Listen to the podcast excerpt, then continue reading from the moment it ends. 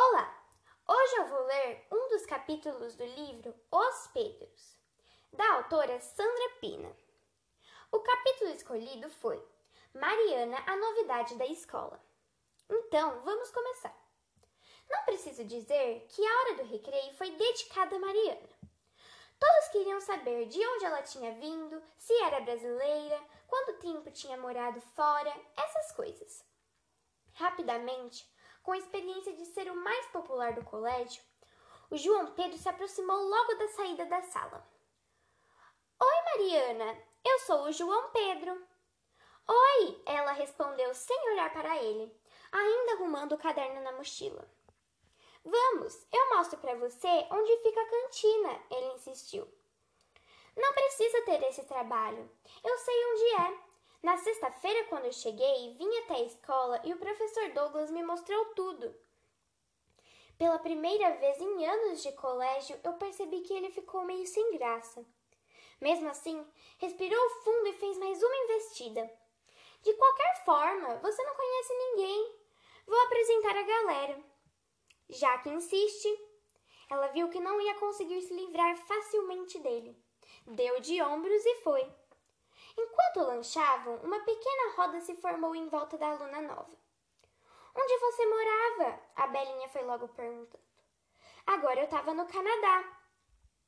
Agora? Como assim? A Belinha se assustou.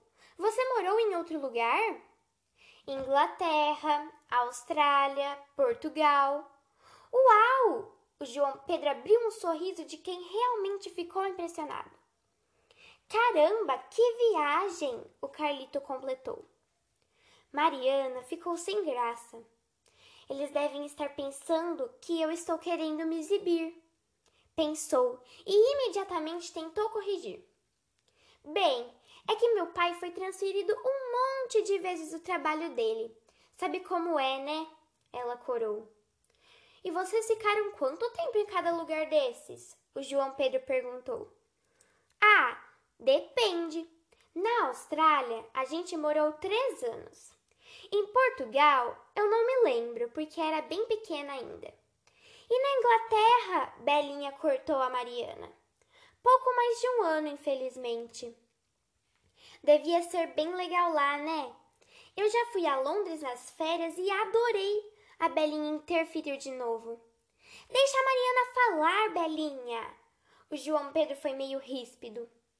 A Mariana regalou os olhos e não pôde deixar de pensar em como aquele garoto tinha conseguido ser tão grosseiro com quem ele devia conhecer há muito tempo e tão simpático com ela, que tinha acabado de chegar.